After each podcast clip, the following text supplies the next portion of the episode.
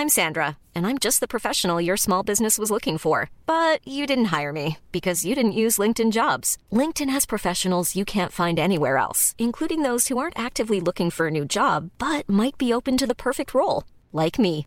In a given month, over 70% of LinkedIn users don't visit other leading job sites. So if you're not looking on LinkedIn, you'll miss out on great candidates like Sandra. Start hiring professionals like a professional. Post your free job on linkedin.com/people today.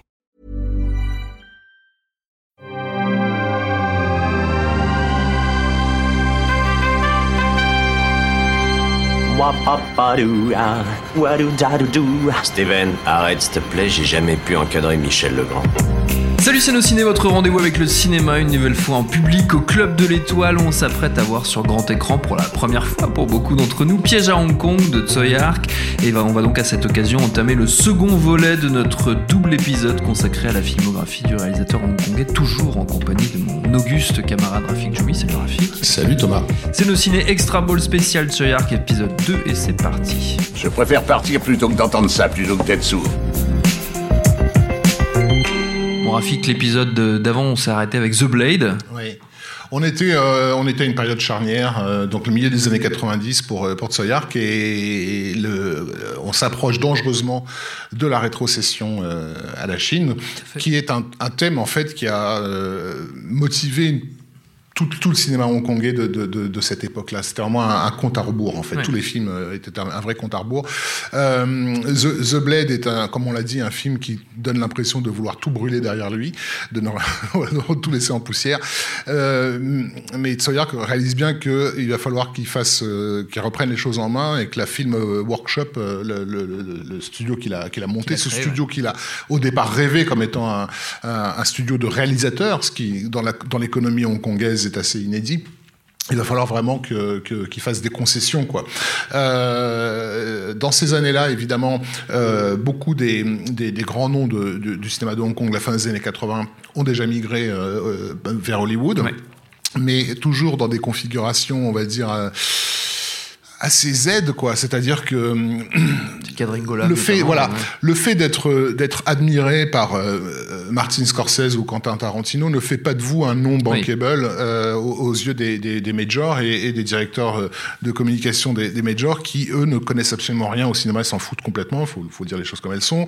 Pour eux, un film d'art, c'est un film qui a eu un Oscar. C'est euh, Miss Daisy et son Green Book, hein, si tu veux.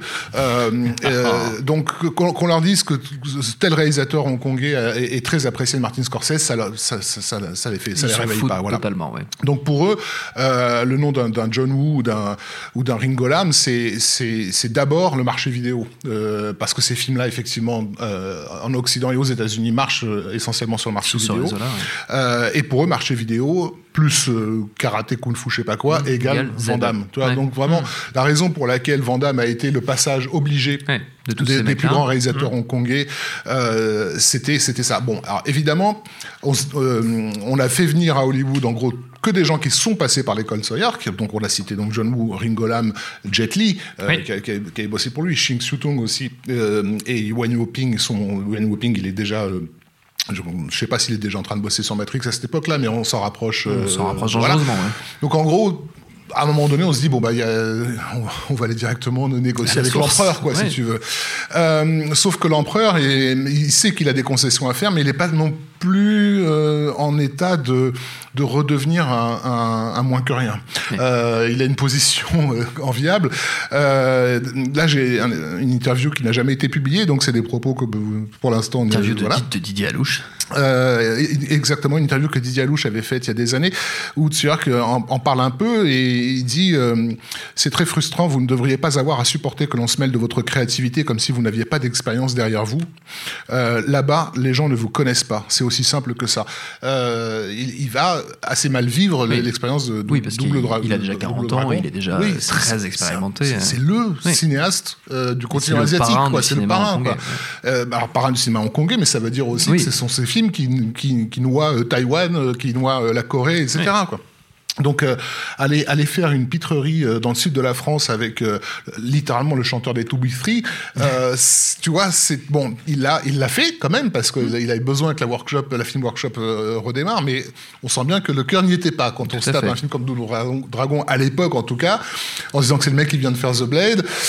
Il y a comme quelque chose qui Il y a quelque voilà. chose qui déconne, ouais. Et puis bon, bah, avec un producteur comme euh, Moshe Diamant, euh, euh, qui est vraiment le, le, le- le- enfin, faut le dire, La quoi, caricature. un peu une caricature Oui. du producteur. Euh, ça, ça, n'a- ça ne risquait pas d'aller loin. Néanmoins, il, il va- quand même retenter le coup une deuxième fois, mais cette fois-ci en faisant venir la production sur son territoire, donc à Hong Kong. Et, et donc ça va, ça va donner ce, ce film absolument merveilleux Kenokov, euh, qui a été donc comme l'autre conçu vraiment prioritairement pour le marché euh, pour Oui. le marché vidéo sur un script de Steven de Souza euh, qui, qui vit encore à l'époque de son de sa gloire passée sur euh, 48 heures et, et Piège de cristal mais dont le dernier vrai fait de gloire était la réalisation du film Street Fighter avec, euh, avec Jean-Claude. Euh, Grand. Voilà, n'est-ce pas? Euh, Cette fois-ci, Sawyer a les, a les coups des franges, contrairement au tournage de du précédent. Euh, mais les coups des franges ne veut pas dire qu'il va soudain, comment dire, euh, se re- repositionner en mode euh, je fais The Lovers, quoi, si Ouais. tu veux. Euh, il a une vengeance à prendre et cette vengeance, elle va, elle va se, se sentir littéralement dans, dans, dans le film. Il y a, il y a tout, dans tout le long de sa carrière, on a, on a eu la sensation, alors je parlerai pas forcément de racisme, mais d'une vision de l'homme occidental qui n'était pas tout à fait à son honneur, Son on va dire. oui. hein. Parfois l'impression qu'il pense que tous les blancs sont des cochons, euh, que ce soit dans l'enfer des armes ou dans Il était une fois en Chine, ils sont jamais sur leur meilleur jour. C'est vrai. Et, et le fait d'avoir été humilié, bah, à ses yeux en tout Mm. cas, par, ces, par, par ces cochons, fait qu'il va d'une certaine façon tout euh, les humilier à son tour. Euh, et, et, et, Van Damme va vraiment devenir sa créature quoi, sur ce, sur ce film-là. C'est pas hasardeux qu'il le mette dans les situations les plus abracadabrantes. euh, Si tu qui- penses à la scène des anguilles, par exemple. mais déjà, ne serait-ce que l'ouverture, enfin Oui. la présentation du héros en train de chanter de la pop chinoise dans sa bagnole, c'est voilà. En plus, Van Damme, il est extrêmement fragile à l'époque. Il sort de quatre beats successifs. Euh, il est euh, en, en- en pro- il a des problèmes judiciaires monstrueux avec son ex-femme. Euh, d'après l'actrice du film, il, passe- il passait sa nuit au téléphone avec avec ses avocats. Et du coup, il était complètement claqué le, le- le matin pour le tournage. Donc, rail de coke et c'est reparti. Enfin, le mec, il sait même pas ce qu'il est en train de faire. Quoi. Manger la banane par les deux bouts. Voilà. Il, il va droit dans le mur et, Belle expression. et, et plutôt que de le, plutôt que de l'aider, Tso- Tsoyak lui dit tu vas droit dans le mur, bah tiens, je vais te fouetter avec une anguille, Exploitons on ça, va voir voilà. si, si ça avance plus vite quoi. Donc ça donne ça donne ces scènes complètement dingues. Euh, euh, avec des parfois des références abscons. Moi, j'ai l'impression que le, le, le, survêtement qu'il a- qui a été choisi pour la scène du pouce-pouce euh, a été directement emprunté à une comédie française des années 70. On dirait Mario David dans les comédies de Louis de Funès, quoi, le, le, le look de Van Damme dans cette séquence-là. Bref, Tu, tu as même une théorie, euh, Rafik, disons-le, que c'est une que citation c'est littéralement du euh, Mario David. d'Oscar. Ben, oui, ouais, euh, Oscar, peut-être pas, mais, mais, mais parce que je suis pas sûr que dans Oscar il ait ce survêtement-là. Mais Il faudrait creuser Il a un interprété ce personnage dans plusieurs films, celui du prof de gym débile. J'ai un peu l'impression que c'était dans le, Tsuyark. un petit peu dans les dans les zones limbiques de Tsuyark quand il fait ce, ce genre de séquence. Euh, et en même temps, donc ce qui est génial avec euh, Piège à Hong Kong quelque part, euh, c'est que dans le n'importe quoi, dans le de- de- dans le il y a, il y a il y a comme souvent chez euh, on est obligé d'être créatif quoi. Donc il va il va tout tenter, tenter n'importe quoi. Euh, allez, je vais te faire un, un- je sais pas moi un plan subjectif d'un pied qui rentre dans une chaussure quoi. C'est c'est trop génial. Euh, donc littéralement on voit à travers l'œil de l'orteil. Euh, euh, je vais je vais faire en sorte qu'à chaque fois qu'il passe des coups de fil, euh, ma caméra se balade dans les réseaux téléphoniques. Euh, bon, ça ne sert strictement à rien. C'est vraiment pour se faire plaisir.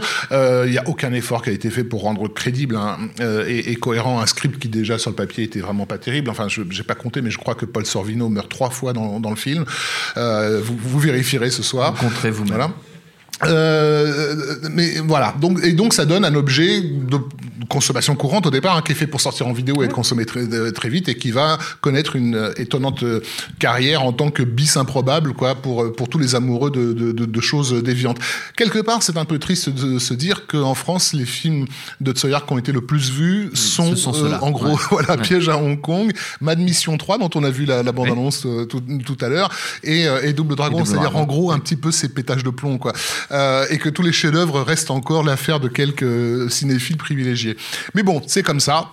Euh, le fait est que le film euh, qui a coûté 35 millions et qu'on en rapporte 7 en salle. Après, avec la vidéo, c'est toujours une autre histoire, mais c'est pas non plus un véritable échec. Enfin, pardon, un véritable succès.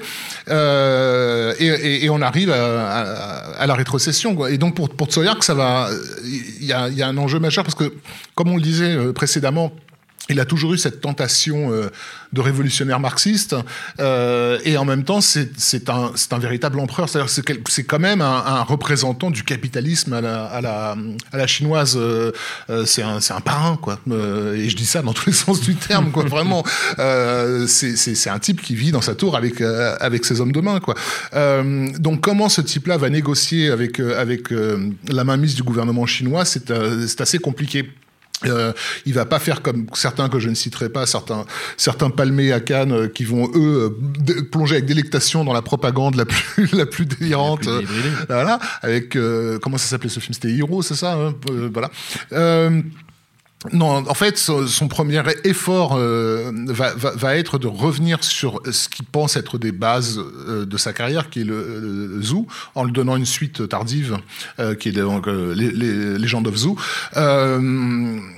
Euh, là où le film, le, film original était déjà un, film complètement dans l'espace, Zoo, lui, il, il part dans d'autres galaxies. Quoi. c'est un film qui, sur le papier, était extrêmement ambitieux en termes de vraiment, on va partir dans, la fantaisie la, plus, dingue, la plus pure, mais qui, au final, et ça, arri ça, arrive souvent chez Tsoyar, quand il en fait trop, il en fait trop. Euh, va donner un film qui est plus proche de, des délires de Stephen Shaw que, que de ce, ce à quoi euh, Tsoyar nous a, nous a habitués. Finalement, le film euh, qui va vraiment être le plus parlant euh, par rapport à, à, à, la position dans laquelle il est en tant qu'artiste et en tant que même qu'être qu humain, c'est précisément Time and Tide, euh, donc que vous avez vu il y a, il y a deux jours. Euh, Time and Tide qui déjà va bénéficier de toutes, de toutes, les, tentatives aberrantes qu'il y avait dans, dans Piège à Hong Kong. On les retrouvera dans Time and Tide, mais cette fois-ci au service d'une véritable ambiance euh, et quelque part d'une véritable intrigue, même si encore une fois, personne n'a jamais rien compris à l'intrigue de, de Time and Time non plus, mais il y a un fil narratif euh, que, que l'on suit, que l'on suit plus, plus volontiers. Euh, et, et, et Tsuyark reconnaît que c'est un film qui lui ressemble, c'est-à-dire qu'il aime pas le film, il, a, il a dit qu'il aimait pas Time and Tide, mais en même temps, à chaque fois qu'il le voit à la télé, il est obligé de dire ça c'est moi en fait. J'étais vraiment euh, ce gars-là quand, quand, quand, quand, quand j'ai fait ce film-là. Et je pense quelque part, ce sera presque le dernier des, des films authentiques de, de c'est-à-dire qu'il le représente autant que, que The Blade ou L'Enfer des Armes. Mm. Euh, ont pu le représenter euh, dans les époques euh, précédentes. Par la suite, je précise juste avant qu'on ouais. aille là-dessus, on a dit Double Dragon, en fait c'est Double Team. Hein, double Team, oui, j'ai dit Double Dragon je, parce que je répète en mode, la même voilà. bêtise que toi, mais Double Dragon, Exactement. grand film aussi, un très grand film, super film. Donc là, on arrive à la, à, la, à, la, à la période, on va dire, là pour le coup, je, je, chinoise vraiment de, oui. de, du, du, du, personnage. Et, et, dans la nouvelle euh, économie qui, qui, se développe, parce que du coup, il va y avoir de véritables efforts de, euh, en Chine de, de, développer une cinématographie de façon à ce qu'ils ne, doivent, ne puissent pas dépendre des, des Américains, qui n'ont qui qu'une hâte, c'est de pouvoir les les envahir. Il y a des quotas très très durs qui, qui s'établissent en, en, Chine pour empêcher les Américains d'avancer, mais en même temps, eux, ils, ils, louchent sur un marché de, je sais pas combien ils sont à l'heure actuelle, ils ont un million et demi, un milliard et demi, ils je sais plus à combien. Très largement dépassé le milliard. Voilà. Euh, il y a donc il y a y a il y a, il y a la, la rigueur, il y a un enjeu économique, mais aussi un enjeu de un enjeu de soft power en fait. Oui. Euh, et euh, et de se dire qu'il est quelque part à l'équilibre entre, entre, entre les deux. C'est-à-dire c'est quand même un représentant du capitalisme euh, euh, et en même temps quelqu'un qui a des toujours eu des tentations, euh, des tentations marxisantes. Euh, et, et, plutôt que de, de faire un cinéma, un, un, cinéma, on va dire, militant ou propagandiste, lui va plutôt se réfugier en se disant je suis presque le légataire d'une tradition en fait. Le gardien, voilà, le gardien de, voilà, de quelque tradition. chose qui a trait à, à, à l'imaginaire de mon peuple, on va dire. Et, et, et, les films de, de, sa, de, sa, fin de carrière sont plus euh, une tentative de rendre explicite des éléments qu'il a déjà travaillé par, oui. par le passé.